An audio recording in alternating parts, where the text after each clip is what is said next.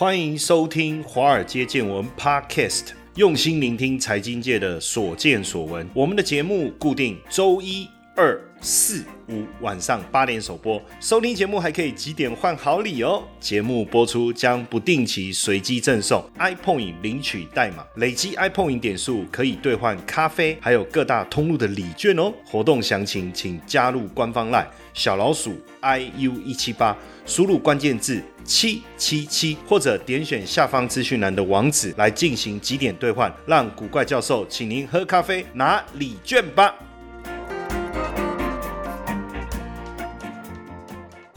好，各位粉丝们，大家好，大家晚安，我是古怪教授谢承彦。今天这个题目呢，其实我想了非常的久，为什么呢？因为我相信啊，很多人在人际沟通之间呢，都有存在一些些问题。那这种比较没有效率的沟通呢，可能在企业之间会带来一些问题，潜藏的问题你不知道；在同事之间，可能也会产生一些问题，你不知道；甚至在亲子之间，可能也有一些问题，你不知道。那因为这几年呢，我也。发现就是有一个很有趣的，也蛮值得去了解的，叫做敏捷工作法。当然我不是很懂什么叫敏捷工作法。那因为我有个好朋友呢，他本身就是敏捷教练哦。那我以为他是健身房教练哈。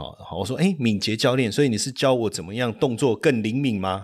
好，差点被他揍啊！他说到底懂不懂啊？对不对？亏你还什么教授？什么叫敏捷教练？就是让你的企业的经营更有效率，你的人际沟通更有效率。甚至连把码子都可以很有效率哦，不知道那个后面的是我自己乱讲，我不知道是不是真的这样。等一下再问我们的可凡老师。好，我们先欢迎我们今天的这个大来宾，我们的王可凡敏捷教练，可凡老师你好，古怪教授好，还有我们现场线上的所有听众朋友晚安。晚安。那我想先问你第一个问题啊，不好意思啊，因为请原谅我，我因为搞不好很多人听到敏捷教练都以为是健身房教练哦，所以这个我们今天节目也算是来以正视听啊。哦，那现在我看这几年呢，在企业之间呢，非常的呃流行，可能我觉得是不是你们带进来的这个观念，因为这好像也是从国外非常先进的一种企业管理的思维，叫做敏捷工作法。那因为我我我我自己本身对这个领域比较陌生。那哦，不是那么理解。那因为我们的这个可凡老师呢，他拿到的这一敏捷教练的这个证照呢，哇，这个台湾好像没有几个人有哦，而所以非常非常不容易。那我想先请可凡老师帮我们聊一下，到底什么叫敏捷工作法？所以不是健身教练嘛，对不对？敏捷工作法，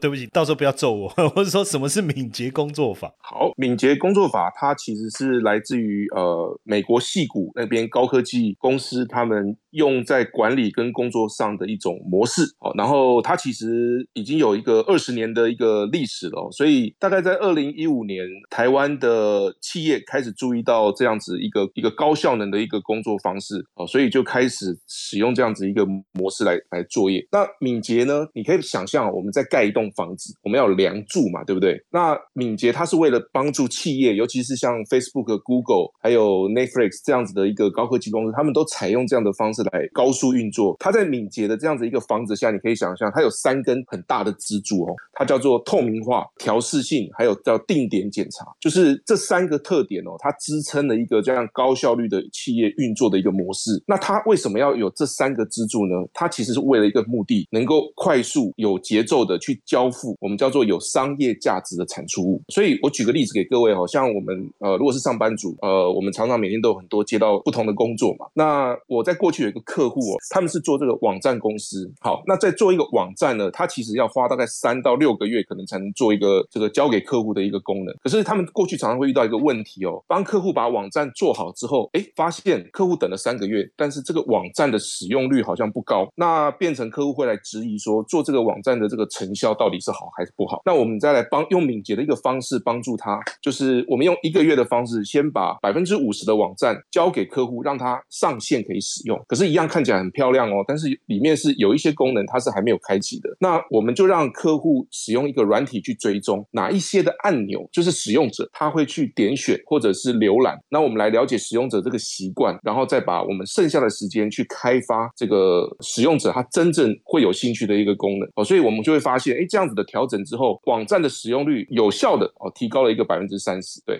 所以应该是说，在还没有导入敏捷工作法之前，大家传统的工作思维可能就是啊，我跟你讲，我要做一个网站，然后他他也说 OK 好，然后就做了，然后做了以后花了很多的时间，可是最后做出来可能也不是客户真正心里面想要的。那这中间就是因为他们没有导入这个敏捷工作法。其实可凡老师，你刚才讲这个让我想到，我以前有个员工哦，然后他做一件事情都要做很久，结果做出来以后也不是我要的。所以如果当时我们有透过这种敏敏捷工作法的概念，透明化，然后你说的调试性跟定点检查，也许我们之间的沟通会更有效率，然后他也能够在阶段性的可能就能够达到我想要的目标。也许我的感觉也很爽，他也觉得很有成就感，是不是？这样就是一个敏捷工作法所带来的一种成果。哦，没错。其实有时候我们听到叫做向上管理，就是你要去管理老板，让你的工作更顺利。所以你可以用我们刚刚谈到定点检查，就是如果你这项工作的任务是两天，那你就把把它切成两个工作天，你在每一天都跟你的老板去回报说你现在工作的一个进度，还有你遇到的困难。哦，那老板就会觉得，哎，你有一直在跟他做沟通，他就会觉得你是一个呃很容易沟通的一个员工，而且他对你的信任感是会增加的。嗯，就是效率嘛，就觉得哎，你蛮有效率的哦。不要说最后做了两天以后，老板一看说啊，这不是我要的，然后你也觉得很不爽，因为你觉得你花了两天的时间，而且明明照你交代的方向去做，所以这个敏捷工作法的威力啊，因为照你这么常年的经验，因为从这个既然是从美国戏股嘛，那戏股他们最讲求就是很多的这个投资人呐，他们要的就是效率嘛。你你这个创意出来了，我曾经看一部电影叫做这个实习生呐，就是两个中年人去应征那个 Google 的工作啊，我不知道这个电影大家有没有看过。然后它里面就就让人家看到，哎，Google 的这些员工，他们彼此一个 team 一个 team 在沟通上，他有一些很有效率的做法。那所以像这种敏捷工作法，它会带来的威力是，应该是说较没有使用之前，是不是会产生一个很大的一个影响？对，敏捷工作的威力哦，有两个特点。第一个叫做它有一个很重要的叫做透明化，它可以让你的这个懒人哈，在组织里面是无所遁形。那各位有没有常常觉得公司部门里面有一些猪队友，就是他常常会把他的工作丢给你，或者你要一个人要做很多的事情哦。敏捷的工作法可以解决这个问题哦。再来是我们刚刚提到叫做有价值的一个商业结果，因为它他非常强调你所做的工作都是要有商业价值哦。所以我这边也跟各位分享一个故事哦，就是过去我们有一个客户啊，他的公司的部门某某部门啊，常常被他的总经理盯啊，就是在这个每周一的汇报上都被盯得很惨因为呃总是效率不佳，然后产出的这个量也不好。那总经理也很觉得很奇怪，他这个部门的主管明明是之前的里面表现最好的一个年轻人升上来，怎么没有办法带领好这个部门呢？那我们后来经过了解之后，而且协助他们这个部门主管来用敏捷中的一个很重要的工具叫做看板。那这个看板哈，它可以把所有的工作透明化。那我们后来才发现哦，原来这个部门主管因为他的资历很年轻，虽然他的战功很好，但是他常常被其他的资深主管哦，别的部门安插工作进来，请他帮忙，所以他也不好意思拒绝。那结果造成他们原本部门内的工作全部都塞车了。那总经理透过这个看板哦，了解到他手上的问题之后呢，啊，他还出面这个做协调，那整个部门回归自己的一个作业内容，那整体的效率哦，经过了三个月调整之后，提高了百分之五十。哦，百分之五十是一个非常惊人的一个一个成长。你如果放在我们股票市场，我们常常常在讲，就是说，如果你的营收能够成长百分之五十哦，基本上股价大概短线上就可以涨百分之五十，这是一个很惊人的成长。但当然，就是说很多这种所谓敏导入敏这个敏捷的高效的这种实力啊，有没有更多的例子来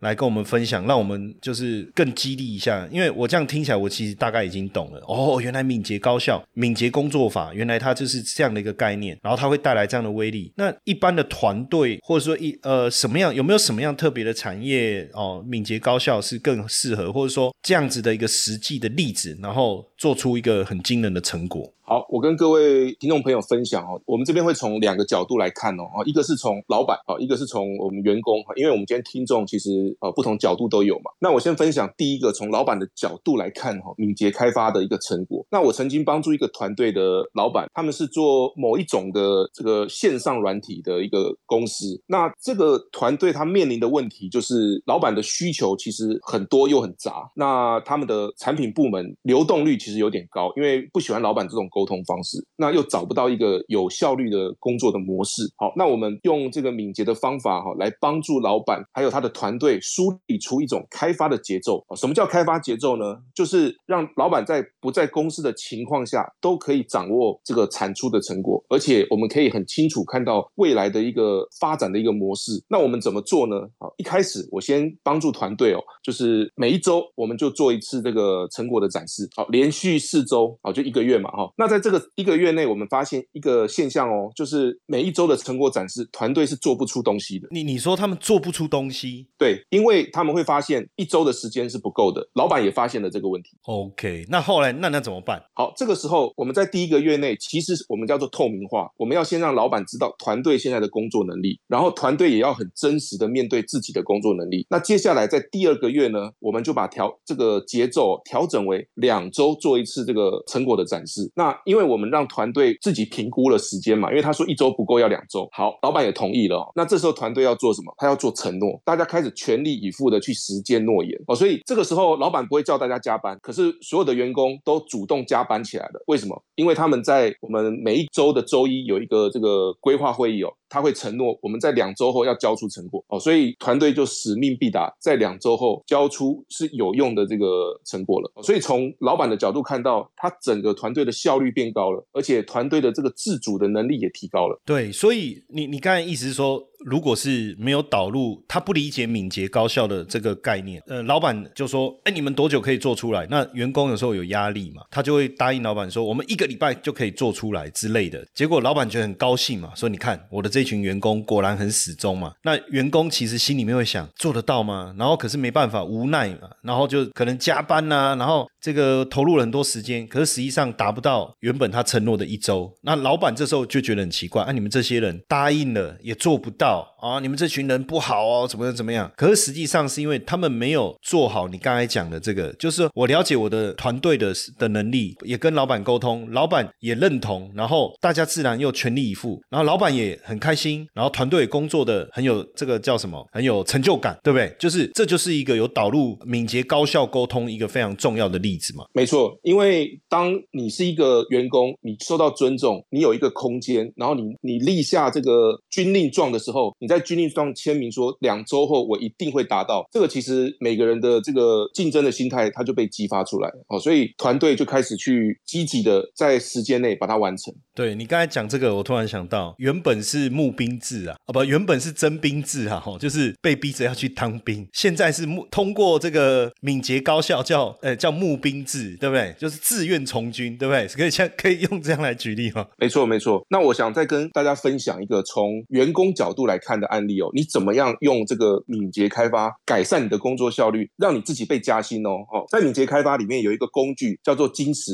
哦原则，我们叫 L，英文叫 L E A N 哈，它其实是在帮助你去认识你工作上的效能是如何被浪费的，来提升你的效率。那我们在这个有一个案例是这样子哦，我们有一个客户他是做餐饮团队啊，我不知道听众里面有没有你们是做餐厅的，那我们进入他的厨房团队哦，要来帮助他们改善这个浪费，因为敏捷里面有提到这个七个浪费哦。我们生活中其实很多都有浪费，是不晓得，对不对？但是在理论上，我们有七种浪费。对你包括。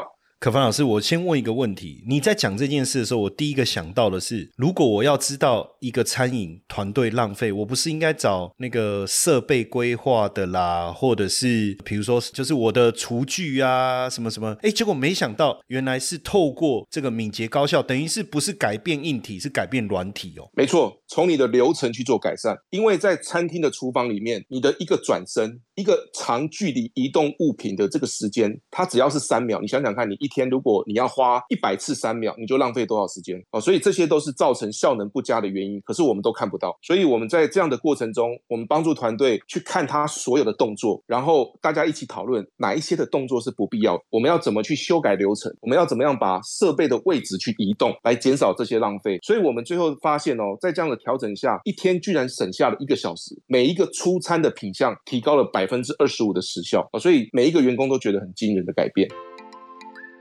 你有听过海龟交易员吗？台湾的海归百万操盘领航员招募计划启动了。不论你有没有经验，只要对交易有热情，现在就是你迈向百万操盘人的最好机会。这场活动由我谢承彦与大家分享秘密一：百分之九十九散户不知道却能稳定获利的关键；秘密二：一个投资菜鸟如何创造稳定的获利；秘密三：投资真的能够不盯盘吗？秘密四：我们如何躲过二零二零年股市崩盘，而且大捞一笔？秘密五：只只要有心，人人都可以成为操盘高手。通过专业培训，让交易变得稳定又自在。让谢承彦带大家一起来开创斜杠收入。赶快加入我们的赖好友，好友搜寻小老鼠 i u 一七八，讯息文字输入八八八，报名百万操盘领航员线上说明会，我们线上见。你讲这个故事也让我想到，我之前印象中就是麦当劳早期他们在设计他们整个从它就是我的整个包括我炸薯条啊，还有比如说我是汉堡煎汉堡啊，然后从我拿汉堡肉到我最后包出来，其实它那个动线都有设计过，是不是？其实就是类似你讲的这个概念。哦，没错。你知道我们怎么做吗？我们就把员工扣在一起，然后我们拿了一张很大的壁报，我们把厨房的平面图画在上面，然后让每一个人拿一个跳棋在。平面上面呢，放上自己的位置，哎，结果他们发现原来彼此跟彼此的距离是这么的遥远，然后让他们去计算，你从 A 点移动到 B 点，它的浪费的时间是几秒，所以大家就很清楚看到原来有这么多可以改善的一个空间，这很有趣诶。但话说回来，就是因为就我我知道的，就现在敏捷教练这个证照在台湾其实不到五百人哦，但是因为这个呃敏捷认证很难取得的关系吗？它是不是非常困难要拿到这个认？证是非常困难的。对，因为台湾大概在二零一五年哦开始，就是各家企业有陆续到注意到这个敏捷这个东西。那在美国有一个叫专案管理学会哦，他就推动了一个叫 ACP 的敏捷认证。那美国还有另外两个单位也都有推相关的认证，但是 PMI ACP 这个认证它特别难考，为什么呢？它是一百二十题的全英文的考试，而且它是属于智慧型出题，也就是说，当你连续答对题目的时候，它的出题难度会越来越难。啊，什么意思？智慧型出题就是说，我们传统考题是题目已经已经都出好了在那边，然后不管你答对的状况怎么样，反正后面一定是那一题。但是你讲智慧型出题是随着你的答题的状况越好，它后面会越难哦。没错，那你如果连续答错哦，它就会它的难易度就会下降。那这样连续答错难易度下降，不是就过了吗？反而容易过。哎，但是它的题目的它有个 AI 的侦测，它会侦测你前面答题的状况，来让你调整，它也不会让你很容易就过。哦，哇，很酷！而且你说全英文哦，没错，那是会不会是因因为你你之前从英国留学回来才有办法做到？一般人可能不容易哦。当然，我们在读书的训练是有一点帮助，但是它有这个全英文的考试，它另外一个难的地方是在于它的题目都是情境题。然后，我觉得情境题真的就要你有一定的程度，而不是说我英文不管我好不好，反正我死背，我就背题目背答案。情境题就变成你要真的呃，能够像你刚才讲的，比如说我今天一个客户他餐饮，然后动线这种规划。但我想问的是说，当时是什么样的一个机缘让你想要去？哎，这个证照那么难拿，哎，那为什么会想要去拿到这个认证呢？呃，有一个机缘是呃，当时推动这样认证的呃，台湾的一个我们叫专案管理的推手。叫长虹专管理顾问公司，他们推出了这样子，就是一个协助你取得认证的一个过程。所以我觉得这个专业在国外其实是非常宝贵的。那台湾我们现在有一个机会可以去学习，那我一定要把握。而且当时台湾还不到一百个人有这个认证哦，所以我就先去学习哦，并且考取这样的一个呃敏捷教练的一个认证。嗯，那像这个敏捷工作的这种概念呢，它有没有特别适合什么类型？因为我刚才听到了是呃最早是戏骨嘛，所以。好像软体开发业，我认为应该可以。然后像你刚才有讲到餐饮业嘛，那它有局限性吗？比如说，就是只有这一类型的企业，它会需要用到敏捷工作，还是说，其实不同的企业，它可以导入敏捷工作不同的思维来来去做一些改善？好，其实只要是有人的组织哦，甚至你是个人哈，都适合去学习这样的一个思维。那其实，在这两年的一个呃敏捷的一个指南中，他已经有提到，不再局限于呃软体开发的产业。那你像是你有硬体开发，呃，你是餐饮业。为什么？餐饮业其实你有餐点开发哦，你是设计业，因为你有设计的作品要开发嘛，哦，其实你都适合去学习敏捷这样的一个工作的方式。那我这边也跟各位听众分享一个呃故事哦，就是说在敏捷思维里面哦，培养自主意识它是相当重要的，而且应用在个人是非常有效。像我们刚刚提到前面嘛，就是你如何驱动团队，在没有主管的压力下。哦，来应用到这个，就是我们的成果要成功。好，我跟各位分享一下，像我们过去有遇到一个呃很有趣的案例哦，就是我们知道女生这个性别上，女生相对于男生，女生其实更喜欢被倾听嘛，被尊重哦，所以我们运用敏捷的一个方法，我们其实会给团队成员一个很大的自己决定事情的空间。好，所以我过去有一个伙伴哦，他曾经跟我告白，哦，他说，哎，教练，什么什么告白的意思你知道吗？就是跟你说我对你有兴趣，或者我喜欢你，我欣赏你，壁咚，你知道吗？告白是这个意思，没错。啊，他就是说，哎，教练，我喜欢你。好，那我就问他为什么？他说，我让他变得更好，我让他有很多自己决定事情的一个呃空间啊。但是这其实不完全是因为我自己有这样子的一个行为，而是敏捷他的思维，他让我们在团队里面去引导成员去思考、去发言、去为自己做决定。OK，那假设说，像因为毕竟我觉得敏捷工作法或者是敏捷高效这个概念，在台湾我觉得确实。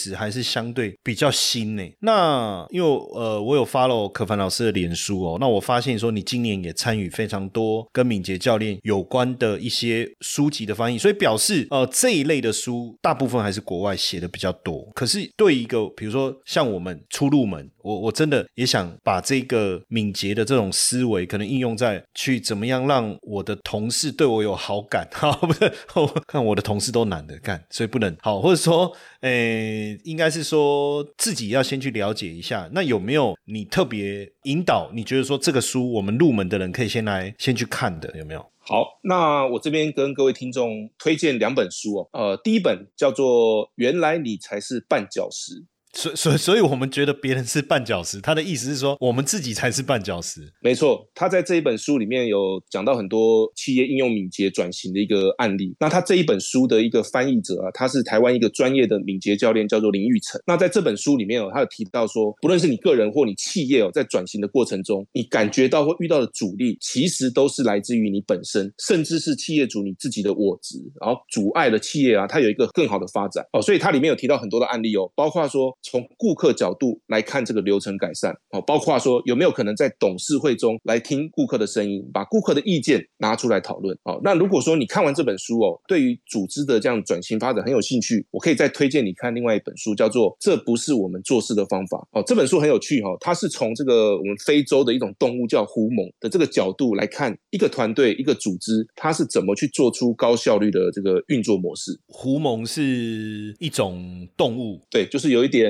嗯，有一点像小狐狸那种感觉，这样子哦。因为像像狼，好像也是一个团队，然后有一个首领，然后他们去追捕猎物，然后他们怎么样突围这个敌人，或是像几只这个狼，竟然可以去攻击一群羊，就是类似这个概念吗？哦，没错。那他这本书里面他就谈到，这不是我们做事的方式。他用两个狐獴的一个部落哦，来跟你读者分享，就是说，呃，你原本做事的模式是这样，可是其实你还有跟另外一种更好的做事模式。不是。哦，我其实我这样听起来就是说，如果最好的方式，当然就是说由企业引进这个，比如说敏捷教练来跟透过企业做所谓的这种内训。因为以前我在银行也工作嘛，然后我在券商也工作，我们公司有时候就会请这个一些外部的教练进来带我们做一些活动啊。然后那时候其实我也不理解，我说，哎，为什么我们要上这个课？而且因为你知道，公司找外部讲师来上课，我们每个人都要参。参加他又不开在平日，那变成又要在假日上课。刚开始其实会有点抗拒啊，哎，可是常常我发现，我们上完这些课以后啊，我们跟同事之间的相处好像变好了，或是我们跟主管的沟通好像变好了，或者是我们整体的这个工作的流畅度好像变好。所以，像敏捷工作的这种概念，其实最好当然是由这个。企业，他比如说，甚至你你刚才讲到的那个，原来你才是绊脚石，或者是说你刚才讲的，这不是我们做事的方法。不过我觉得光看书可能还是不够嘛，就是可能要透过专业的教练好来带大家。当然，大家如果自己找教练，我觉得成本可能很高啊。所以应该是不是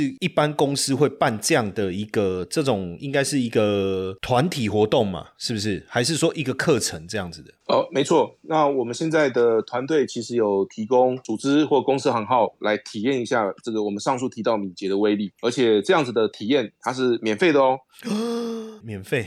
所以，哎，那这样好了，大家如果想要让你的企业有没有变得更有效率，好不好？到我们的 Line It 哦，啊，没有加入我们 Line It，你就是小老鼠 iu 一七八，好不好？然后你就私讯我说要请这个可凡老师到你们的企业，好不好？来帮大家感受一下这个敏捷的威力。所所以所以是真的免费吗？啊，没错，是真的免费。就是不用车马费，不用讲师费。对，这个是特别回馈给国外教授的听众的一个优惠回馈。哇，天哪！那这样，但我们也不要说只要留言都都有，好不好？我们我们先来就是名额限制了，好不好？就是在我们 Line 留言，好不好？然后就说要找你们的企业或是你们公司，因为不一定是由老板来发动嘛。因为假设免费，你今天跟主动跟你的老板讲说，哎，我我觉得我们公司啊，你你不要跟老板讲说，老板，我觉得我们公司很没有效。率哦，我们的团队很糟糕，所以我要找一个外部教练来帮我们。我跟你讲，没有一个老板听了会高兴，好吗？那如果你是老板，你也不能讲你们这群员工一点效率都没有哦。我要找一个外部教练，不要这样子。你们要讲说，如果你是主管、高阶主管，你说，哎，这个老板，我跟你讲，我最近哦听这个古怪教授的节目哦，他有一个老师很厉害哦，可以让我们的组织的运作比现在好还要更好。重点是。还不用这个花钱，这样子哈，哎，当然你要买买买个小礼物嘛，准备一些餐点给老师嘛，也不要就说真的都都没有什么，都完全免费，对不对哈？那哎，老板会不会愿意啊？哦，阿明开下钱以后啊，不如个请请来了解看买，哎。结果没想到下去对整个企业的这个运作，当然因为是我们我们的听众才有这个啦，所以我说，因为可凡老师他比较诚恳啊，吼，就是他比较实在，所以他也没有想那么多。但我觉得我帮他说说一个话，就是我们就先啊三个名额好不好？哦，三个名额就好了啦，要不然这个可凡老师也是很贵的诶。这你说免费，但问题是人家本来是很贵的，是因为我们的听众的关系，帮各位争取。所以我觉得我也不要让可凡老师，就说万一。真的很多人很很累，对不对？我们就三个三个名额，就是如果你觉得你们公司、你的部门或是你的体系，哦，或者是说你是一个创业组，你的一个小公司，或是你是大公司，你你你们你是一个高阶主管，或者是说你创业，你是一个老板，那你觉得公司之间好像需要有一些调整，可是你又摸不着头绪，不知道从哪个角度切入的话，好不好？你就在我们的 Line 留言哦，小老鼠 iu 一七八，你就说你就。字打多一点呢，我这个就没有什么关键字，你就打啊，我想要请可凡老师来帮我们演讲哦，或是跟我们啊辅导一下哈，这样子我就会帮你们跟这个可凡老师来联络，好不好？那或是你留一下你的联络方式，我让可凡老师的助理去跟大家联系。但是我我这边有一个小问题，想要问一下可凡老师，因为刚才我很好奇哦，你刚才说跟你告白那个是你婚前还婚后？婚前，婚前哦，那就没关系了，难怪你敢讲嘿。婚后我在想，您敢讲吗？应该要跪算。算盘哦，接下来就是我们今天的彩蛋时间。iPhone 领取代码 L 二八四六。但我很好奇哈，就是说我这个敏捷，这个应该就不叫敏捷高效了，我把它叫做敏捷追女仔，好，或者叫敏捷 呃这个人际关系法好了。所以我可以把这种敏捷的这种呃思维方式啊，或者是这种敏捷高效的这种模式，运用在我个人的人际关系上吗？可以，因为呢，敏捷里面哦，他有谈到一个叫做教练技巧。那教练技巧里面，他会谈到一个叫做倾听，以及叫做萨提尔的一个沟通能力。嗯，他会让你培养这个倾听的能力哦，哦，就是会教你怎么提问，会教你怎么去听对方的发言，然后让你去跟对方沟通。对，因为我我觉得哈，除了企业跟同事之间的沟通哦，有时候我们往往现在的社会，因为大家都用赖嘛，他没有用赖，他没有办法跟别人谈话，就是说他会羞于跟别人讲话，但是他在赖上面可以打很多字哦，他有很多的表现。那所以，哎，如果这个敏捷可以用在人际关系，或者是说。追女朋友，哎，而且重点是让对方自己跟我告白，哇，那就是我们所谓的这个这个倒贴这种概念啊，不要这样讲不好听，就是男追女隔层山嘛，女追男隔层纱，或者是现在还有很多的亲子关系，好像也是因为没有一个很好的倾听。那这个部分，我我想今天的，因为我相信这个应该有很多很棒的内容可以再请教我们可凡老师啊。可是我觉得今天这个时间的关系，我们已经请这个可凡老师分享非常多了哈。所以是不是有机会，我们下一次可凡老师你可以再来这个部分跟我们分享？我刚刚按照爬七大这大概嘛就有兴趣哦。没问题，下次来分享怎么用敏捷的一些小技巧来让你追女生。